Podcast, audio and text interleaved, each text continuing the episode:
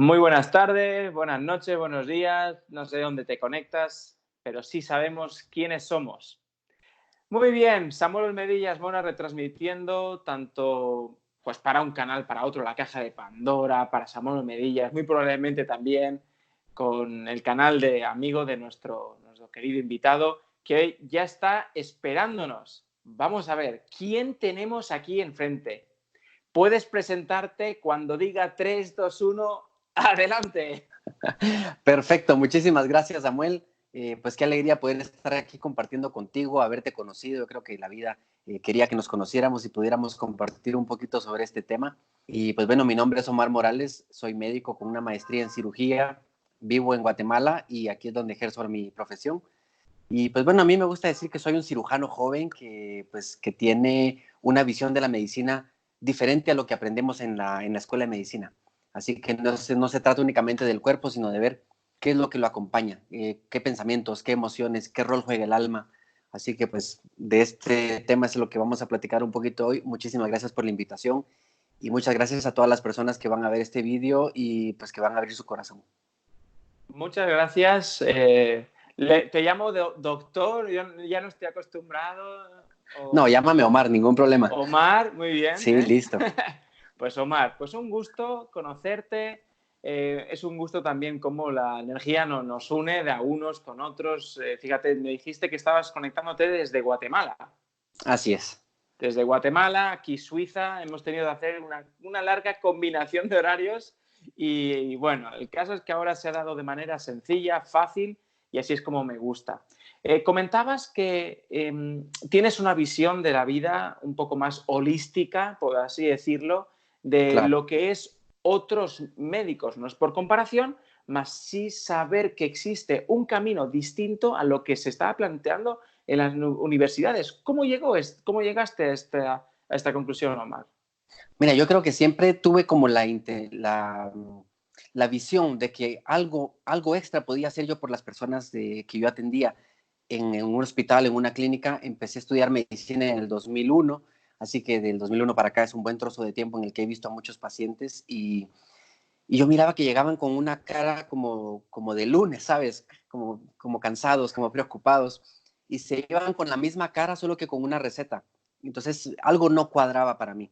Eh, algo más podía hacer yo por ellos, pero no sabía bien qué. Cuando empecé a estudiar en la escuela de medicina, pues me doy cuenta que todo el enfoque va directamente a lo que es el cuerpo, a entender cómo es la fisiología normal y cuando se enferma, cómo es que funciona la fisiopatología para poder dar un tratamiento adecuado. Pero todo estaba centrado en el cuerpo. Entonces yo me daba cuenta que, que ah, hacía falta algo, ¿no? Y era precisamente como ese sentido humano. Con el tiempo lo logro comprender eh, y empiezo a estudiar un poquito más sobre cómo funciona la mente, eh, qué tienen que ver las emociones también en la salud, cuál es el rol del alma. Y cuando empiezo a, practicar la medicina de una forma distinta, entonces veo que hay resultados diferentes con mis pacientes. Y dije, esto lo tengo que compartir sí o sí. Estamos hablando de, de resultados diferentes. Quiere decir que muchas personas, digamos, están hallando algo novedoso con, ir a tu clínica, digamos? Claro, porque la idea de, de, mis terapias, por ejemplo, mi clínica se llama BETS, por sus siglas en inglés, cuerpo, emoción, pensamiento y alma. Entonces ahí me enfoco en ver todo, todo lo que es el cuerpo, sí, pero qué es lo que hay detrás. ¿Cuáles son los patrones de pensamiento que han llevado a generar ciertas emociones y que esas emociones han ido cambiando nuestra biología? y que eso se traduce en algún momento en enfermedades. Entonces las personas que llegan a mi clínica no solo van a recibir un tratamiento médico como pastillas, jarabes, inyecciones, sino que vamos a hacer una investigación un poquito más allá.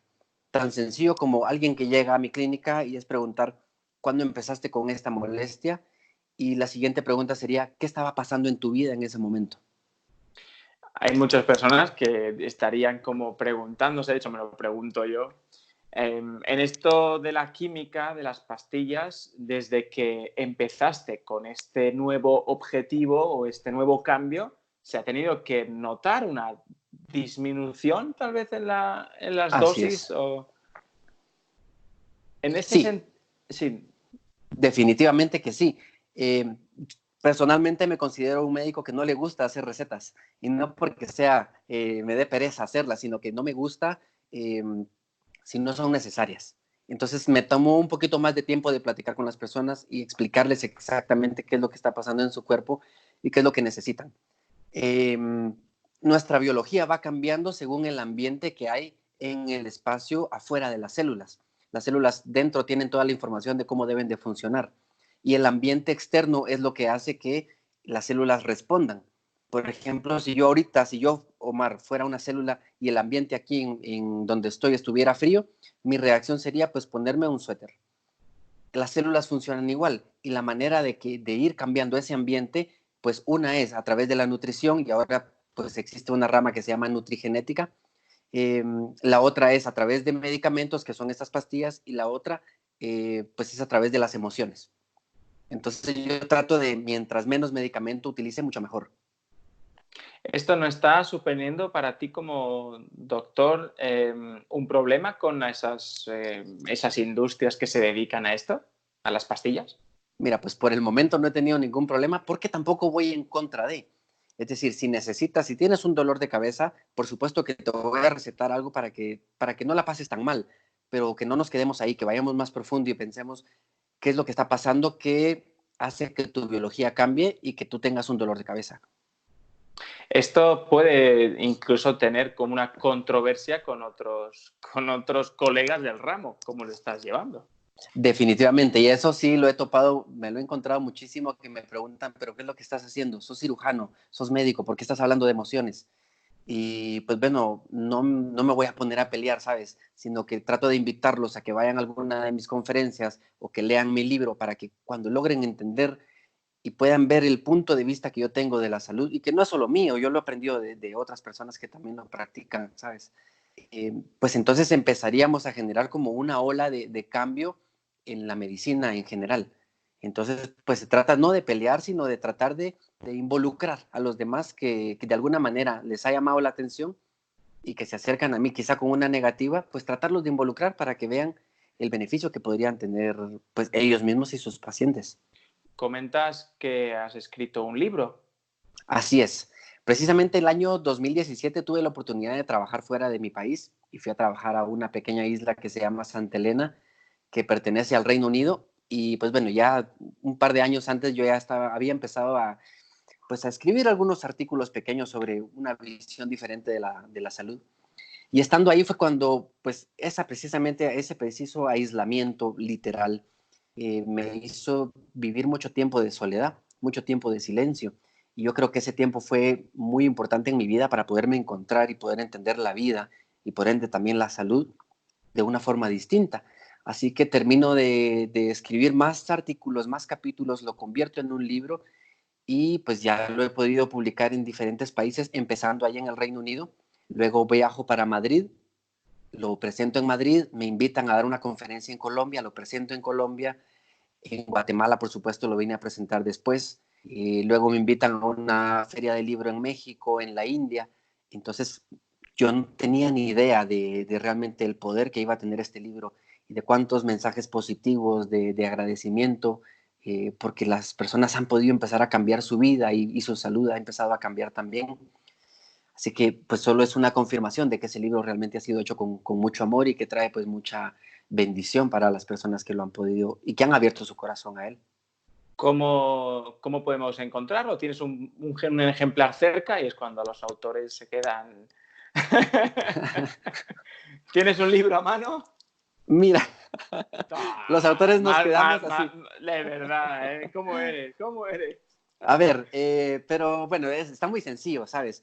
Eh, cuando logramos, el libro se llama El arte de estar sanos, en versión física únicamente, ahorita está en Guatemala, ya estoy trabajando para poderlo tener en versión física también en cualquier país. por el momento está en la versión digital a través de Amazon, así que así lo pueden encontrar como El arte de estar sanos. Y muchas veces me preguntan, ¿por qué, por qué ese título? Y mm, bueno, y el subtítulo es Los tres secretos que descubrí en el quirófano que cambiarán tu salud y tu vida para siempre. Y precisamente eh, le llamo que es un arte porque el poder tener alineado pensamiento, emoción, alma, para que el cuerpo tenga un resultado diferente, realmente eso es un arte. Así que en ese libro les invito yo a que nos volvamos nuestros pues artistas de nuestra propia salud y de nuestra vida. Y pongo los tres secretos que descubrí en el quirófano porque cuando estás en el quirófano estás literalmente dentro de una persona y crees que estás llegando a lo más profundo, pero hay algo más allá. Entonces, cuando yo veo esto y el resultado era como muy similar a lo de siempre, es cuando realmente empiezo a ver que hay algo más y empiezo a darme a fijarme atención en tanto los patrones de pensamiento, las emociones y me realmente el alma. Entonces, pues de ahí sale el título del libro y, y pues nada, seamos unos artistas ahora de nuestra vida. Digamos que tú con la frase de hay que mirar al interior te la tomaste literal. Por supuesto. Tanto, sí, literal como pues eh, metafóricamente. Me encanta, me ha gustado ese punto.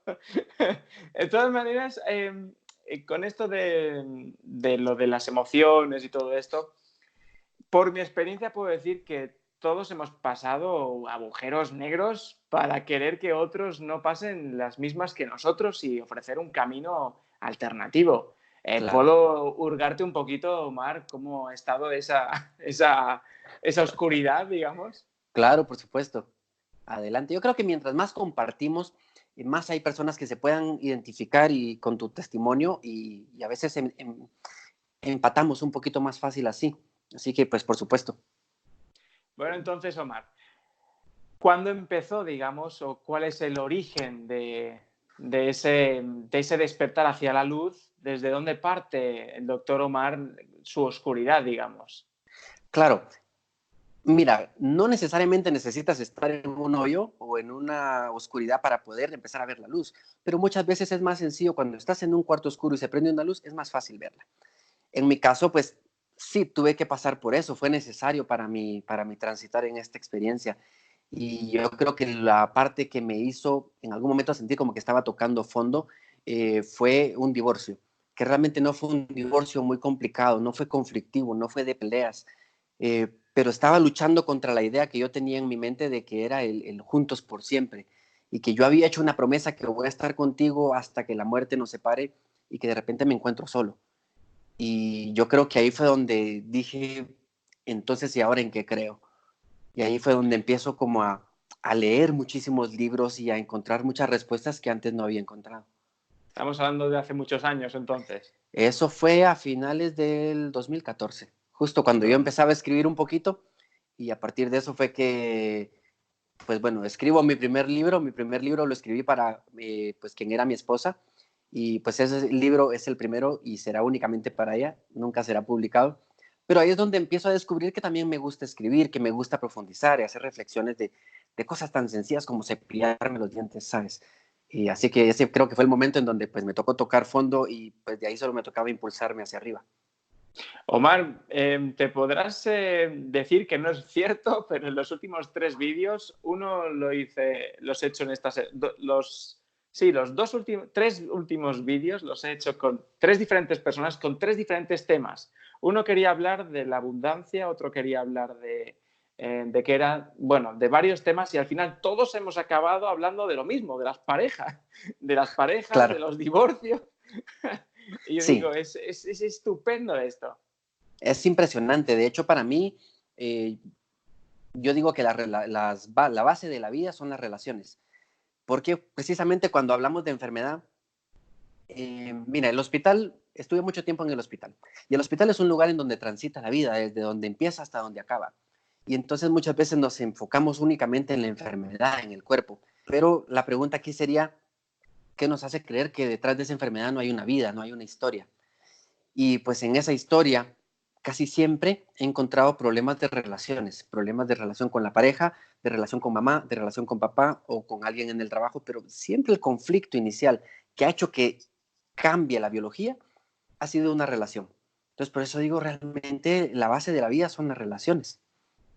Entonces, viene muy, muy al tema de lo que estás comentando. si, te, si te digo que ayer justo firmé mis últimos papeles de divorcio, imagínate cómo está la conexión. Qué sincronía, de verdad. Dice que antes pensaba, antes pensaba en casualidades, pero de alguna manera eso nos permite conectarnos mucho más fácil. yo, yo, cuando, antes de conectarme al vídeo, estaba, estaba charlando y decía, eh, no, me dijo, ¿y de qué vais a hablar? Dije, no lo sé. ¿Y de qué? no lo sé. Es que así salen los vídeos, porque en realidad somos, estamos al servicio, estamos al servicio y claro. haz lo que quieras. Y en el momento dado habrá un clic en el que sepamos en realidad para qué nos hemos conectado. Entonces, digamos que un doctor, el doctor Omar, eh, doctor Omar eh, Morales, digamos que estás ahora mismo conectado y transmitiendo un mensaje de que la salud empieza en casa y si tenemos un entorno agradable, digamos que nuestras células se ponen contentas y al final tenemos salud, ¿cierto? Claro, por supuesto. Y cuando dices casa puede ser algo literal como nuestra casa o puede ser literal como nuestra casa interior, ¿sabes? Nuestro corazón.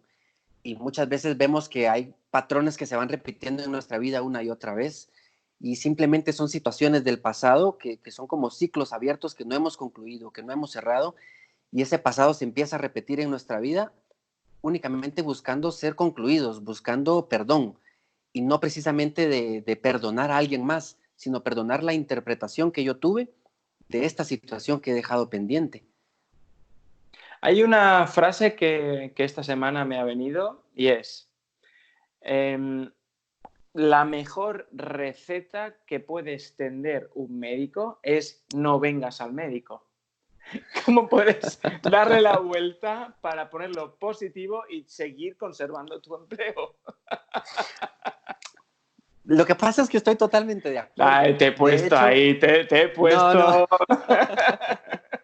A ver, la ventaja conmigo es que no te voy a ver como médico tradicional, sino voy a verte como una persona que tiene una historia detrás y que en algún momento, eh, pues sabes que necesitamos a alguien que nos refleje algo que no podemos ver de nosotros. Entonces no es ningún problema que esa frase la colguemos en algún lugar ahí en internet, que yo estoy totalmente de acuerdo. De hecho, en mi libro hay una, uno de los capítulos en la última parte en la primera parte hablo de pensamientos, en la segunda parte hablo de emociones y en la tercera hablo del rol del alma en la salud. En esta tercera parte hay, una, hay un capítulo que precisamente yo le llamo Tu mejor médico. ¿Quién es tu mejor médico? Y pues ahí explico cómo es que nosotros mismos somos nuestros mejores médicos. Porque yo puedo saber mucha ciencia, pero de qué está pasando en tu interior no lo sé. Entonces, quien puede sanar todo eso eres tú. Por eso digo, eres el mejor médico que puedes tener. Me, lo apoyo. Me, ha encantado, me ha encantado esa frase. Así que me encanta la frase, pero lean mi libro. Eh, exactamente.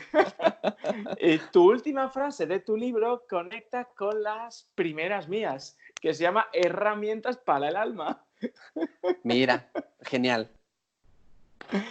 Y de hecho, pues yo también comencé así, eh, teniendo una noche oscura y luego, pues de a poco, asomando y compartiendo. Por supuesto.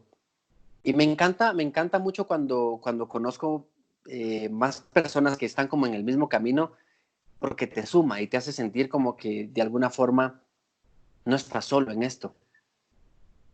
Así que, pues bueno, qué alegría ¿cómo, ¿cómo podría, ¿Cómo podría ser, digamos, el, el médico del futuro? ¿Cómo lo, ¿Cómo lo visualizas tú? ¿Qué visión tienes tú como el médico del futuro? Mira, yo pensaría que el médico del futuro, y de hecho creo que está empezando a cambiar la medicina como tal, debe ser esa persona que, ese médico que no se olvide que está tratando con una persona, que no se centre únicamente en lo que está pasando en el cuerpo, sino que vaya un poquito más allá, que vea el cuerpo como un resultado de un proceso que vino antes. Y entonces les ayudas a sanar su cuerpo, pero les ayudas también a sanar su vida. Así que de manera que yo tomo mi responsabilidad como médico, pero le permito también eh, al paciente ser libre de tomar las decisiones que quiera y sanar su vida hasta donde él desee. Creería que algo así. Hoy, justo hoy, he escuchado una frase y la he, la he tomado, me la he tomado conmigo y yo dije, no sé para quién es esta frase, pero no es mía, no es para mí. Entonces te la voy a, te la voy a lanzar a ver si te identificas. Listo. Se ha dicho durante mucho tiempo de que el médico tiene una regla, digamos, interior de no implicarse emocionalmente con el paciente o consultante. Claro. Ahí te lo dejo. Mira, yo pensaría que es correcto, sin embargo, a veces puede, eh, puede mal pensarse o tergiversarse el significado. No quiere decir que yo me vuelva insensible, inhumano y que si tú estás eh, en mi consultorio ahora y tú estás sintiéndote mal eh, que a mí no me importe. No se trata de la indiferencia, sino que se trata de no identificarme con el sufrimiento que tú estás teniendo. Y cuando hablo de sufrimiento, hablo de la historia que estás creando alrededor de la enfermedad. La enfermedad de por sí es incómoda y genera un dolor. Y el dolor implica que debe haber algún cambio.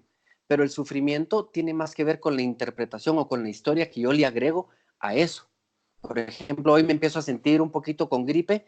Eh, lo incómodo es la gripe y los mocos o la nariz tapada, lo que sea la historia que yo le agrego a eso diciendo, pero es que yo tenía hoy una entrevista con Samuel y después tengo que ir a la clínica y después tengo y no lo voy a poder hacer. Toda esa historia me empieza a generar el sufrimiento. Si yo me identifico con ese sufrimiento que tú estás diciéndome, de alguna forma yo estoy reforzando esa creencia que tú tienes en esa historia. Entonces, en ese punto digo, no te involucres al no reforzar esa identificación con esa historia. Pero no quiere decir no seas inhumano digamos que hay un punto en el que dices, em, tu historia me refleja a mí algo, mas no permito de que la emoción me saque de mi centro. ¿Poder bien? Eh, pues yo pensaría que lo has dicho muy bien. Sabes que la emoción, muchas veces nos dejamos arrastrar por la emoción, muchas veces la reprimimos, y pocas veces nos dejamos realmente sentir y, vivir la, emoción como tal. La emoción no es mala. Lo que pasa es que no nos gusta, por ejemplo, la emoción de, la ira o de la tristeza, porque es un, tanto incómodo. Pero en esa incomodidad, eh, pues bueno, algún propósito tiene para nuestra vida. Eh, pero el problema es cuando nos dejamos arrastrar y arrastramos a alguien más con nosotros. Claro, porque ahora me intentando imaginarme lo que es estar en tus zapatillas, si tú, por ejemplo, todos los días estarías actuando como para mm, curar, digamos, o sanar tu historia, porque, bueno, desde la base de entendiendo de que todo esto es nuestro teatro para ser nuestra mejor versión, los primeros que estarían hecho polvo son los médicos. Sí, seguramente. Seguro que sí. Era, es trampa, es trampa. Esto. Voy Me estoy dando cuenta. Qué bueno que estoy tomando una línea diferente. Eh, pues mira, otra cosa es, aparte de no identificarme con esa historia, es no reforzarte la identificación que tú puedas tener con la enfermedad. Por ejemplo, cuando dices, cuando una persona dice soy diabético, ¿cuándo esa persona se va a curar? Yo creo que nunca, porque el, el, eliminar la diabetes, si él es la diabetes, es eliminarse a él mismo y eso es peligroso para la sobrevivencia. Entonces, tampoco es permitirle que se identifique tanto con eso. Es decir, ok, sí, tienes diabetes, pero tú no eres la diabetes. Tienes un cuerpo enfermo, pero tú no eres tu cuerpo.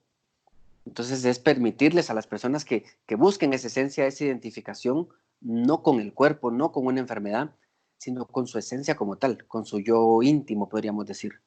¿Cómo podríamos, digamos, decirle a una persona o recomendarle o abrirle luz para decirle no te identifiques con tal cosa, si en realidad ya le estás dando la orden de que se identifique con tal cosa. Y de hecho, eso lo hacemos mucho cuando damos el diagnóstico, porque les decimos, sabes que a partir de ahora eres diabético. O sea, ya le dimos de identificación. Y ahí entra en, juego lo que se llaman las declaraciones. La declaración es cuando yo digo algo y va a cambiar el mundo de alguien. Y eso va a depender de la autoridad que la persona tenga. La palabra del médico en algún momento, hay frases que yo no me la tomo así, eh, pero hay muchas, hay una frase que dice la palabra del médico es como la palabra de Dios. Y entonces eso nos da una autoridad muy grande frente a los pacientes. Y si yo como autoridad le digo a un paciente, tú a partir de hoy eres diabético, eres alérgico, eres hipertenso, eres y cualquier nombre de alguna enfermedad, ya le di la identificación y el paciente se lo cree. Entonces, ¿cómo salir de ahí? Muy sencillo, preguntarme, ¿realmente soy la diabetes. ¿Qué pasa si me quitan la diabetes? ¿Sigo siendo yo o quién soy? Y así con cualquier enfermedad. Digamos que hasta se le llega a coger un, cariño. Mi mamá tenía diabetes, mi abuelita también, de hecho le quitaron un pie y, empieza a contarte una historia en la que se identifica, la hace suya y está ahí pues como arropado en la familia porque él también es parte del segundo apellido de la familia, que es eh, Rodríguez Diabetes. Claro. Y después le preguntas, ¿y por qué tienes tu diabetes? Porque en mi familia somos diabéticos. Claro, es como Somos, somos del Atleti, somos del Barcelona, o somos del Madrid, ¿no? Somos... Claro. Entonces, digamos que podría, podría darse la, vuelta a la tortilla eh, desde el punto de vista de darle un diagnóstico, decir, ¿estás en estos momentos diabético? Podríamos decir, tienes diabetes. Es como decir, cuando yo me dan un regalo, con ese regalo yo puedo hacer mil cosas. Yo lo tengo aquí conmigo, lo puedo regalar, lo puedo tirar, lo puedo olvidar, lo puedo vender, lo puedo rifar, mil cosas puedo hacer con él y no pasa nada. Entonces, cuando decimos tienes diabetes, yo puedo hacer algo, puedo tomar decisiones. No me quita mi libertad. Entonces, esa sería una buena forma de decir eh, a un paciente que tiene cierto diagnóstico y no quedarnos ahí, sino ir un poquito más atrás. Hagamos, una, hagamos un ejercicio. Listo. Venga. Entonces, tú eres el, tú eres el consultante, ¿sí? Y yo soy el doctor. ¿eh? ok, perfecto. Hemos vuelto a las... Bueno, eh, señor, señor Omar, eh, ¿cómo está? ¿Está bien? Sí, pues la verdad que me siento un poquito mal porque tengo, pues mi gastritis me está molestando hemos observado algo, ¿quiere escucharlo? ¿Qué será? Hemos observado que en estos momentos está en un proceso de diabetes. O sea que a partir de ahora soy diabético. No, no, no, no, no, no. En estos momentos está usted identificándose con la diabetes. ¿Está usted diabético? Ah, ok. ¿Y qué tengo que hacer? Le voy a indicar ciertas herramientas para que este proceso siga su camino. ¿Qué le parece? Perfecto. Dígame más. Y así sigo, hasta ¿eh? lo sentí, por supuesto. Hasta lo sentí diferente. en estos momentos me encantó. Es más, me voy a apuntar esa, forma de, decir también algo. Esa es la idea. Que claro, es que no se trata de quiénes somos, sino lo que estamos siendo. Es lo que estamos siendo, es lo que nos estamos experimentando como. Por supuesto. Ahora, cuando hacemos el mismo rol, vamos a hacer el mismo rol, más con la otra palabra. ¿Sí? Venga, seguimos. ¿Qué otra, palabra? A ver. Ah, ok. El, el tengo. Ok. Ahora quiero que tú seas otra vez el doctor y yo soy el consultante. Ok, listo. ¿Qué tal, Samuel? ¿Cómo estás? ¿Qué te trae por aquí? Ahí con la quejadera, que, que, no, no me deja en paz, que en cuanto me como un pastelote, oye, que se me ponen los ojos hasta rojos. Mira, pues yo he estado viendo tus resultados de laboratorios que hemos hecho y con todo lo que me estás diciendo, pues puedo decirte que en este momento tú tienes diabetes. Y esta diabetes es algo que tenemos que dar un tratamiento especial, pero hay un mensaje que hay detrás. ¿Te gustaría saber qué te quiere decir? Así que tengo diabetes. ¿Y dónde la tengo? Mira, la diabetes está en tu cuerpo. Es solo un estado que tu cuerpo te está diciendo. Hay un mensaje detrás. ¿Te gustaría investigar un poquito más? No, pero eso, doctor, me lo tiene que usted quitar, porque es que lo tengo encima. ¿Dónde lo tengo? ¿En qué parte del cuerpo? Es que lo siento en todo. Me siento como angustiado, es que lo tengo. En estos momentos es como si me hubiese usted dado como una carga, es que lo tengo, es que me está chafando, señor. Usted, tengo algo muy grave. Ok, Samuel. Quíteme. Mira, te comprendo. Y es totalmente normal que te sientas así en este momento. Sin embargo, respira profundo porque esto no es el fin del mundo. Y yo te voy a indicar cuáles son los pasos, cuáles son las opciones y tú vas a poder elegir qué quieres hacer con tu vida. Vale. ¿Te has fijado que me he quitado este, verdad? Es correcto. ¿Sabes para qué me lo he quitado? En algún momento te perdí y de repente pues estás volviendo, ¿no? No. Esto es una técnica para no identificarse con la historia que me cuentas. Todo es cierto, para el inconsciente todo es verdad. Claro. Significa que todo lo que me cuentas, aunque sea un fake, mi inconsciente se lo puede llegar a creer. Yo solo con que tú como doctor me digas tengo algo, automáticamente voy a generar esa cosa. sacando a mi inconsciente del juego, eso se lo interpreta como un chiste. Y el hecho de que yo me haya sacado el lado derecho, que es por donde entra la información al lado inconsciente, al lado, digamos, secreto del alma, entonces le digo que bloquee la, información. Eso se te lo quiero compartir a ti porque entiendo que estás en una posición, como tú dices, delicada. Entonces, cuando alguien, digamos, em, vaya, vayas a decirle cierta cosa y no quieras identificarte, lo único que puedes hacer tú para no identificarte es girarte y poner la cara izquierda. De esa manera estarás bloqueándolo. Si quieres enterarte y, te gusta lo que estás escuchando, puedes abrir el derecho. Sí. Y si en algún momento hay algo muy, muy duro, te cruzas. Puedes cruzarte de, brazos, puedes cruzarte de aquí, de allá, la lengua, cualquier cosa que le indique a tu inconsciente no grabes. Mira, es que es impresionante realmente cómo este lenguaje corporal también está dando mensajes al inconsciente.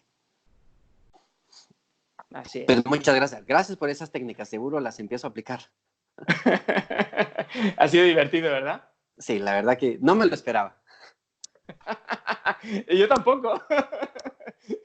es lo que estábamos comentando, es que, es que a veces salen esos chispazos y adelante. Entonces, yo me he dado cuenta que en ambas, en ambas situaciones el que tengamos cosas son cosas que se acumulan. Ya le estás dando una orden al, cuerpo de que absorba. Cuando absorbe, absorbe energía, puede llegar hasta hacerse un, cáncer, porque tengo, lo tengo, entonces es mío, y como lo tengo, lo identifico y le mando energía. Ahora, cuando estoy, estoy, digamos, en un proceso, estoy diabético en estos momentos. Estoy diabético significa que estoy en un proceso de que ahora estoy, mañana no estoy. Es correcto. por sí le dices que estás haciendo algo bueno, de que estás transitando. Estoy de acuerdo contigo. Creí que ibas a seguir ahorita. es, que se, es, que se, paró la cámara. Ah, ok.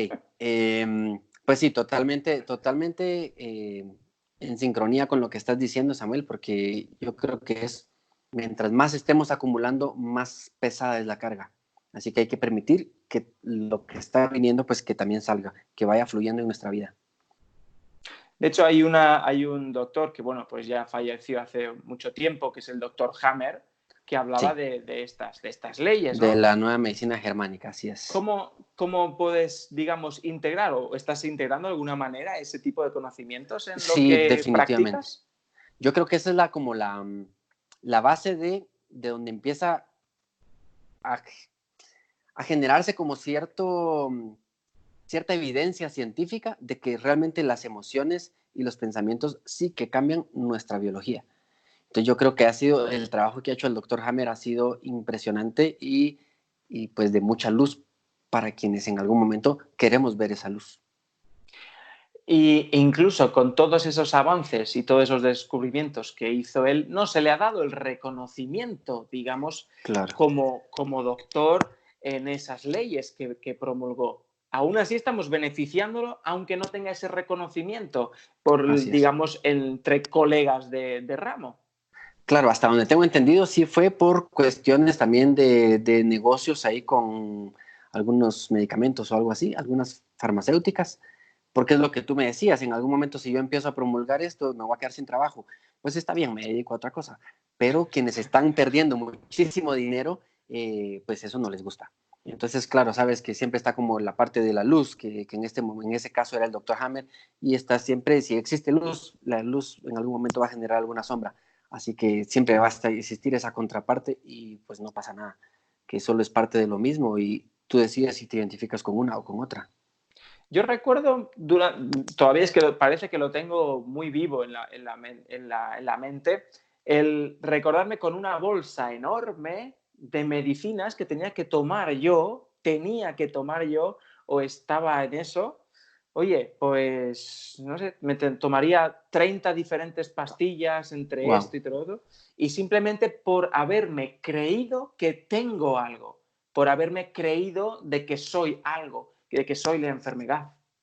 Una vez de haber, digamos, entendido, aplicando las leyes de Hammer eh, puramente, digamos así, no he vuelto a pisar, digamos, eh, un, lugar así de medicinas, aunque si, como tú dices, cuando me duele una sé que no sé cuánto para hacerlo más liviano, pues tiro. Claro.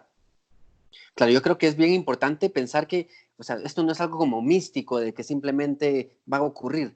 Eh, nadie está negando que alguien no tenga ciertos síntomas, cierta dolencia, pero que, no nos quedemos en esa identificación, que tomemos esa pastilla para hacerla más ligera, pero que veamos qué es lo que está detrás. Yo creo que eh, ninguno de, de, nosotros venimos a este mundo a sufrir, y si sufrimos es porque nos estamos identificando con algo. Y pues bueno, si sufrimos con la enfermedad, pues cuál es la identificación que tenemos detrás, cuál es el mensaje que esta enfermedad me quiere dar. Así que no creo que la enfermedad esté solo porque sí en nuestra vida. Tiene que tener algún propósito, sino ¿para qué está?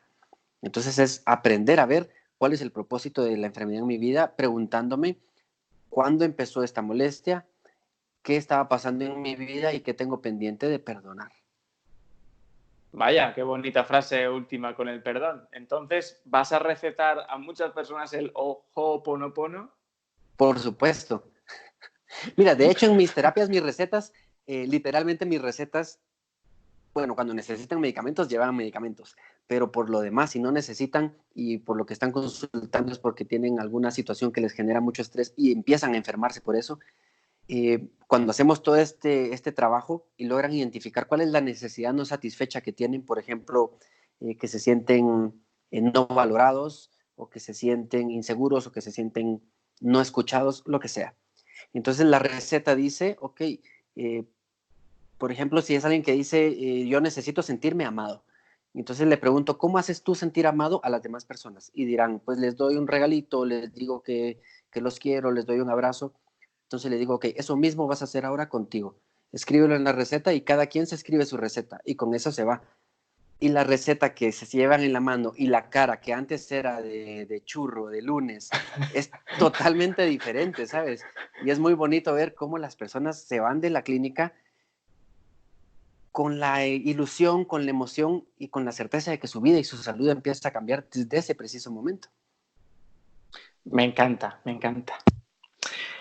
Señor doctor, ahora quiero que nos extienda a todos una receta para, digamos, darle el broche de oro a esta, a esta charla tan, tan hermosa que hemos tenido. Extiéndanos receta y vuelva a repetir, por favor, el nombre de ese libro tan hermoso que tenemos. Por supuesto, muchas gracias Samuel. Pues el libro se llama El arte de estar sanos, eh, los tres secretos que descubrí en el quirófano que cambiarán tu salud y tu vida para siempre.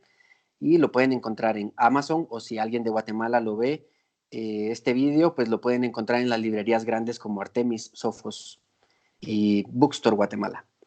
Y pues bueno, ¿qué diría? Yo creo que en esta vida estamos viviendo muy a prisa, así que la receta que yo podría darles hoy es vayamos despacio, porque cuando vamos despacio encontramos el silencio y cuando estamos en silencio nos podemos conectar con nuestro interior. Vayamos despacio porque cuando vamos deprisa atropellamos a los demás porque en la prisa aparecen los errores, porque en la prisa aparecen los juicios, y todo eso empieza a dañar relaciones, daña autoestimas, y todo eso empieza a generar estrés. El estrés en algún momento se va a manifestar en nuestro cuerpo y va a generar enfermedades, y eso es algo que no queremos. Así que todo empezó por la prisa, la receta de hoy sería, todo lo que hagamos, hagámoslo despacio. Pues despacio entonces, vámonos ya del vídeo. Muchas gracias, muchísimas gracias por haber estado con nosotros esta tarde, noche, día, creo que por ahí amanece. Claro. y te agradecerte también estos, estos consejos y esta colaboración que desde, desde ya te digo que a mí ya me ha llenado, que para mí soy el principal objetivo de yo llenito de mí, ahí ya puedo extender mi amor para los demás. Y muchas gracias de nuevo. Muchísimas gracias, Samuel. Y, a todos los que nos han estado escuchando hoy, pues compartan el vídeo, denle like, suscríbanse a los canales, amigos. Y bueno, pues muchas gracias y que todos nos bendigamos a través de quien sea que nos identifiquemos. Hasta luego. chao, chao, chao.